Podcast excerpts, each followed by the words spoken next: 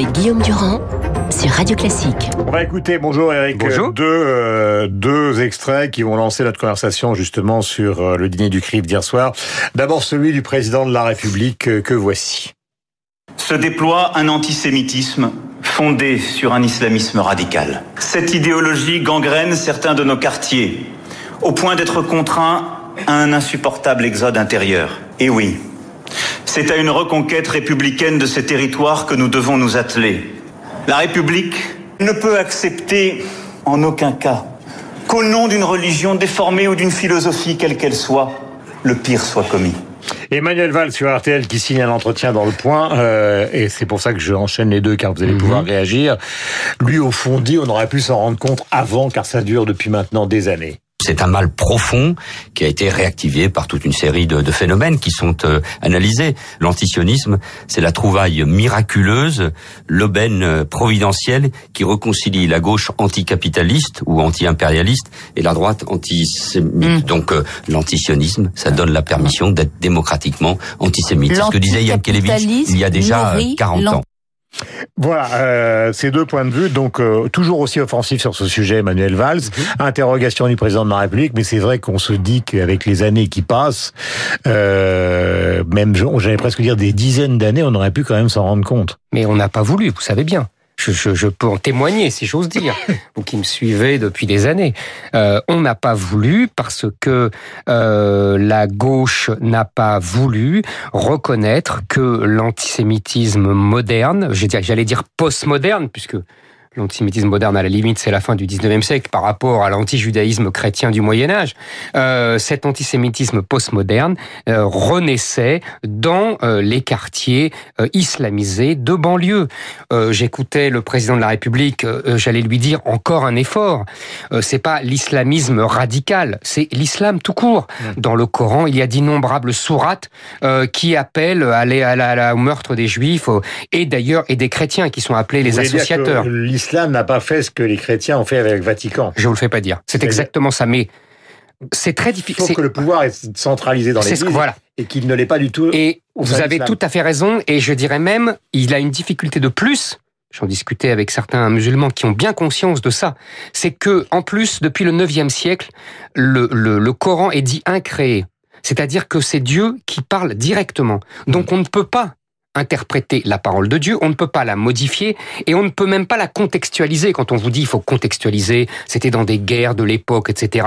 Oui, Mhm. c'était dans des guerres de l'époque. Sauf que c'est censé être éternel le message de Dieu. Vous comprenez? C'est le vrai problème de l'islam. Ça fait des années que je dis ça et on me traite d'islamophobe, de raciste, etc. Donc Mhm. je connais ça. Euh, Macron découvre la lune. Mhm. Et euh, deuxièmement, quand il dit une reconquête républicaine, non. Il faut une reconquête française. Ces quartiers ne sont plus français tout simplement parce que il n'y a plus de mœurs français et qu'on ne, on ne considère plus que l'histoire de France est l'histoire des Mhm. gens qui y habitent, vous comprenez? On a un mode de vie islamique, Mhm. puisque l'islam est un mode juridico-politique. On est en grande séparation avec, par exemple, pour aller de l'autre côté de la Manche en Angleterre, Mhm. avec euh, Ah, mais euh, avec un communautarisme qui est une autre est- version du capitalisme intégré où ça se passe. euh, mon cher Guillaume, Ça ne passe pas sans difficulté. mon ah, je- merci. Parce qu'il y, a eu- il y a eu- il y a eu des émeutes a- à Brixton, Et etc. il y a, il y, a des- il y a des polices Mhm. islamiques dans des quartiers de Londres, quand même, Guillaume. Moi, si vous êtes prêt à accepter ça au nom de la liberté Ah, et moi, de leur avec- Oui, oui, je Non, sais bien, non, mais je vous dis, je- je- je- c'est une façon de formule, quoi, quand je dis ça. Euh, il y a de la police islamique, d'ailleurs. C'est avec, avec, c'est ce qui se passe aujourd'hui dans de nombreux quartiers en France. Hein. C'est, ce n'est pas écrit comme ça, mais c'est, c'est ce qui se passe. L'islam est un système juridico-politique, donc il impose sa règle. Et, et, et le, l'antisémitisme est une des composantes euh, de cet Mais alors, islam. Euh, euh, il y a une double question. Mhm. Euh, il y a une question historique. Prenons Mhm. qu'un seul exemple, l'attentat de Munich. Mhm. Euh, pour les gens de ma génération, l'attentat de Munich, qui était plutôt gauchiste, Mhm. euh, le fait qu'on s'attaque à une délégation, évidemment, d'athlètes israéliens était à la fois un scandale, Mhm. mais au fond, ils intégraient ça dans une bataille contre le lien National.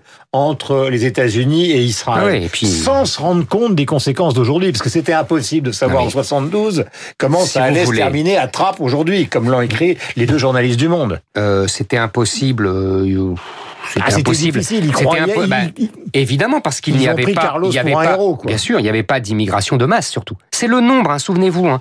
On en a parlé quand je vous ai, je suis venu présenter mon livre. hein, souvenez-vous, le nombre, c'est la règle en histoire fondamentale. À partir d'un certain nombre, la voulais dire la quantité, démographie. bien sûr. Parce que le nombre, c'est un côté péjoratif. Ah, excusez-moi, la démographie, le nombre de gens. C'est pas péjoratif dans ma bouche. Écoute, moi je cite toujours la phrase d'Engels. Engels, le meilleur ami de Karl Marx. À partir d'un certain nombre, la quantité devient une qualité. Mm. C'est une phrase fondamentale pour moi. Donc, il y a une alliance aujourd'hui, ce qu'on appelle l'islamo-gauchisme. D'ailleurs, le le le, le type, le type qui a, le type, bah oui, évidemment, le type qui a insulté euh, Pinkelkraut, c'est ça. C'est un converti à l'islam. D'ailleurs, ça m'amuse parce que dans les journaux, on précise à l'islam radical, comme si on se convertissait à l'islam radical. Non, on se convertit à l'islam tout bêtement. Donc c'est un converti, petit voyou. Euh, et qui évidemment comme tous les convertis en fait fait du zèle et, et qui et qui donc euh, euh, en, en fait trop. Et, et, et voilà. Et c'est ça aujourd'hui la vie des banlieues. Je vous rappelle que là où vous avez raison, au début, vous avez dit on aurait pu le, le- le voir depuis très longtemps, et Valls n'a pas tort là-dessus, euh, c'est euh, qu'il n'y a plus d'enfants juifs dans les écoles publiques de Seine-Saint-Denis. Ça fait des années qu'ils ont fui. Et, et- et si vous voulez, on voit bien aujourd'hui l'ambiance qu'il y a avec ça euh, et avec la multiplication des actes antisémites. Je tiens à dire que euh, les chiffres étaient d'avant les gilets jaunes. Mm. C'est assez honteux de, c'est pour ça que la une du, du, du, du point est très ambiguë et assez scandaleux. Ce n'est pas la France qui est moisie. Mm. Enfin, c'est c'est c'est c'est c'est c'est scandaleux de dire ça. C'est c'est cette euh, cette euh, cette islamisation massive de nombreux quartiers qui a fait renaître l'antisémitisme. C'est Enfin, ce sont ça ces petits aussi. voyous islamisés qui ont Ça tué. existe aussi dans des partis d'extrême droite euh, euh, aujourd'hui, en Guillaume. Allemagne, en Autriche, dans beaucoup de pays ce qu'on définissait comme l'Europe centrale. hein. Mon cher Cet autre antisémitisme-là n'a pas disparu. Moi, je, excusez-moi, euh, je, on dit toujours ça, comme Ah, une espèce de symétrie entre l'alliance de l'extrême gauche, parce que on n'a pas déterminé. Il y a une alliance entre l'extrême gauche Oui, qui cherche des troupes pour le, lutter contre le capitalisme. Je, je ramenais à la, à la- à la mémoire populaire l'histoire de Munich. Oui, absolument. film. Spielberg en a fait un film Ah, on est justement d'accord. pour montrer que On est d'accord. Donc on est d'accord. Et deuxièmement, et deuxièmement, on dit toujours par, par symétrie l'extrême droite, mais qu'on les monte, qu'on les arrête. Bah, Parce que, les- excusez-moi- vous savez très bien que des néo-nazis, il y en a eu plein dans l'entourage de Jean-Marie Le Pen, et il y a encore non, il y en a quelques-uns eu pas eu plein dans l'entourage de Jean-Marie Le Pen. J'ai travaillé en tant que journaliste politique dans autour de l'entourage de Jean-Marie Le Pen. Je vous assure, il y avait pas plein de néo-nazis. Faut arrêter.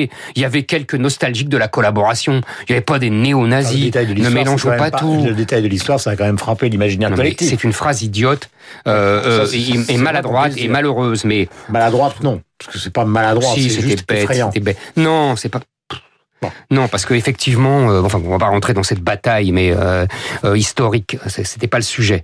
Mais il n'y a pas de néo-nazis autour de Jean-Marie Le Pen, je vous assure. Non, mais Je- tout à l'heure, je- vous avez employé un mot qui, qui rend la situation complexe, Ouais. sur lequel je vous ai repris, Allez-y. qui n'était pas euh, de ma, c'était pas une manière de vous faire la leçon, qui est la, la question du nombre. Ouais. C'est-à-dire que vous avez quand même Mhm. aujourd'hui 5 à 6 millions de personnes, si vous Bon, voulez. Sans doute plus. Bon, pour- ne nous battons pas sur Oui, les chiffres. d'accord. Bon, pour qu'il l'islam ait quelque chose d'important. Bien sûr. Mettez-vous à la place de Malek Chebel, qui malheureusement n'est plus parmi nous. Mhm. J'en discutais beaucoup avec lui. Voilà, Malek Chebel, euh, anthropologue justement, qui a toujours été pour un islam pacifique Bien intégré sûr. à la République française. C'est compliqué pour ceux qui ne sombrent pas dans les délires du type euh, qui a insulté Finkelkraut d'être Mais je à ce type-là.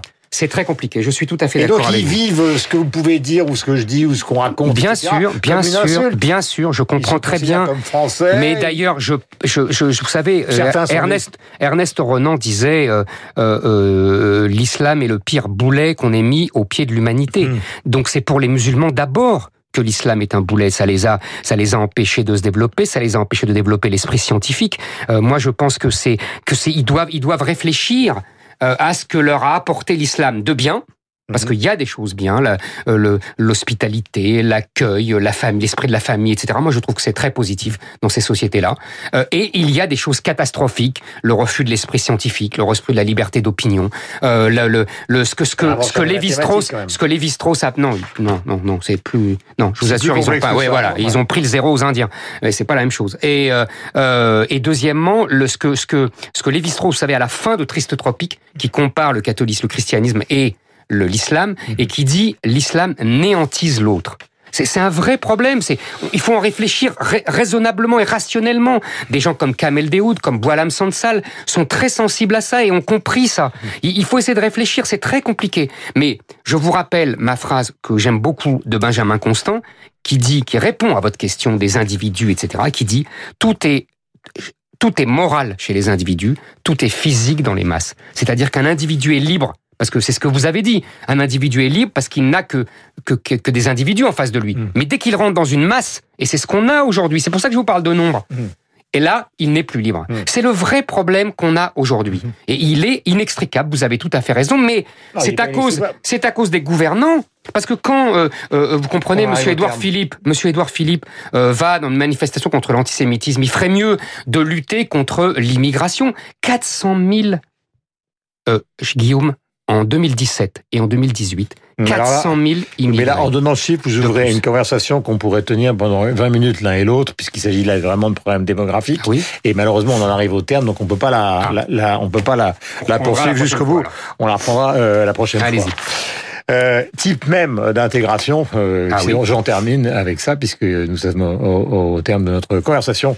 Cadmerade, par exemple, qui présentera les Césars demain ah, soir. Je crois que vous allez dire Alexandre Benalla. Euh, type même d'intégration. Vous, vous, avez vu que sa mère lui a donné. Vous, vous êtes l'éternel provocateur. Lui a changé son prénom. Et moi, je suis l'éternel réconciliateur. Vous avez vu, Guillaume il, Elle l'a appelé Alexandre. Elle a compris sa mère. Elle est très bien, sa mère. Euh, et ça lui a permis une promotion. Il... Vous voulez, vous voudriez, vous, Zidane s'appelle Roger, mais, mais il, oui, il s'appelle, oui. Zinedine. Mais oui, mais oui, mais il s'appelait Roger, ça aurait, il aurait été aussi bon, même mieux. il est 8h57. Merci. Vous êtes sur l'antenne de Radio Classique.